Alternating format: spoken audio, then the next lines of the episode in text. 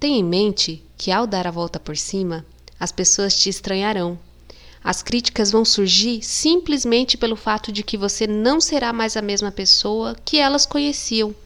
Isso abala as pessoas que não se acostumaram ainda com a constante movimentação da vida.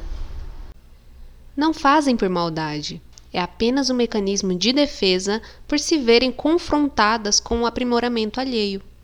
Ao ver a mudança no comportamento e na autoestima de outra pessoa, são sutilmente convidadas a mudar também, e isso não é bem visto de primeira. Quando a estagnação toma conta de uma pessoa, a visão fica reduzida, não sobra espaço para expandir o olhar e considerar outros pontos de vista. E quando alguém ousa avançar e além de suas crenças limitantes, é como se fosse uma afronta. Surge você contrariando a estagnação e colocando em prática a sua criatividade. Sendo criativa na maneira de ver o mundo, de ver a si mesma e as circunstâncias. Mostra que é uma inconformada, acreditando que as suas ações e ideias inovadoras têm o poder de te levar além. Isso é muita ousadia e atrai muito julgamento. Ainda assim, sustentar essa visão sobre as coisas e sobre o mundo é a cereja do bolo. Quando você sente orgulho da sua coragem, surge o sentimento de auto-inspiração. Você pode até se inspirar em outras pessoas, isso é saudável, mas a sua principal fonte de aconselhamento e criatividade se torna você mesma. Honrar sua história, sua intensidade, sua empolgação, sua criação é ato de quem se ama e se respeita, e ainda compreende que não se resume apenas ao que fez de bem feito ou às conquistas que teve na vida, mas à sua presença para si mesma, simplesmente. Você começa a se enxergar como um presente, um mistério a ser reverenciado.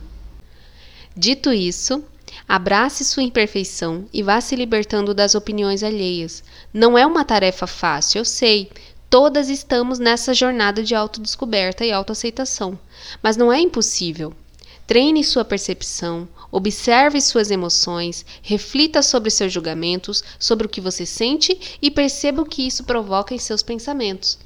Medite, ore, ouça as pessoas, busque em livros, filmes e séries tudo o que você acha importante saber sobre o ser humano e seus dilemas. Contudo, aprenda a sempre voltar para si e observar se esses conhecimentos ressoam com a sua natureza. Não importa de verdade se as outras pessoas estão te julgando ou fazendo pouco caso das suas conquistas e percepção de mundo. O que importa é se você está seguindo o que seu corpo pede, o que sua natureza mais instintual grita. Oi, gente, meu nome é Flávia. Se você não me conhece, esse é o podcast Vida de Autoconhecimento. Por aqui a gente fala sobre cotidiano, sobre como a gente pode ressignificar os acontecimentos do nosso dia a dia e como que isso pode ajudar no nosso processo de autoconhecimento. Por aqui também você encontra tarô, eu falo sobre tarô, eu falo sobre é, como que a gente pode utilizar das terapias complementares para se estabilizar, para se equilibrar e como isso pode ser muito favorável para o nosso desenvolvimento pessoal é, e social também. Né? Então, se você está bem com você mesma, você está bem com o outro, e isso é um é um pano de fundo de um mundo, de um planeta mais desenvolvido evoluído.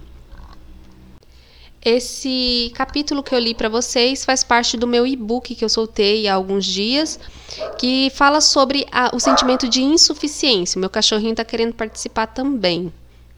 O nome do e-book é como superar o sentimento de insuficiência. Aí tem um subtítulo: Dicas e reflexões sobre como acreditar mais em si mesma em momentos de crise. É bem sugestivo, né? Esse subtítulo.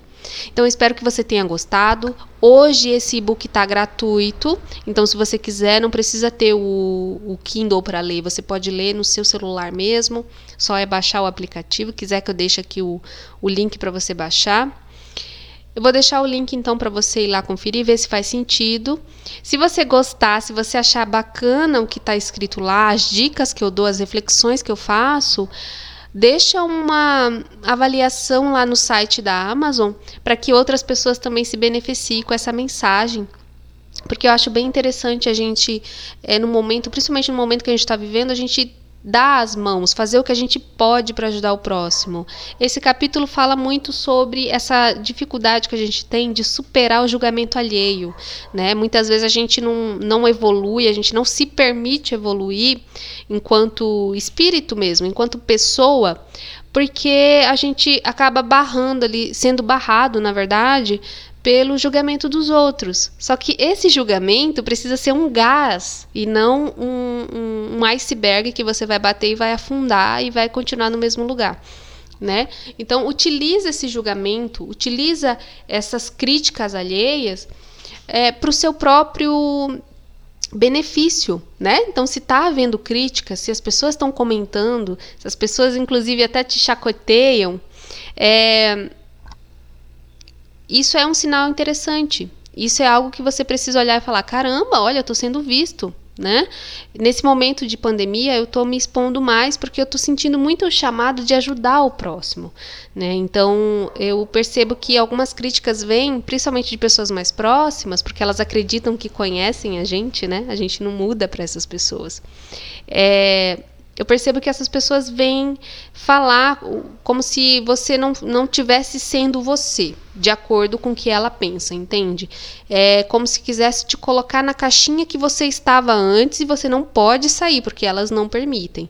Então, o julgamento é isso, né? O julgamento é você ser é, podado, porque você não pode sair da caixinha que as pessoas achavam que você fazia parte, que você era é, parte, né? no último episódio eu falei sobre essa coisa das caixinhas e sobre como a gente ouvir a intuição pode é, fazer com que a gente ultrapasse, que a gente vá além, né? Que a gente transcenda essas caixinhas, porque a gente não, não tem nenhum benefício, não, a gente não consegue ter nenhum benefício uh, ficando em caixinhas. A gente não consegue evoluir ficando em caixinhas e dando ouvido a julgamento dos outros. Ok? Então vou deixar os links que eu sempre deixo ali.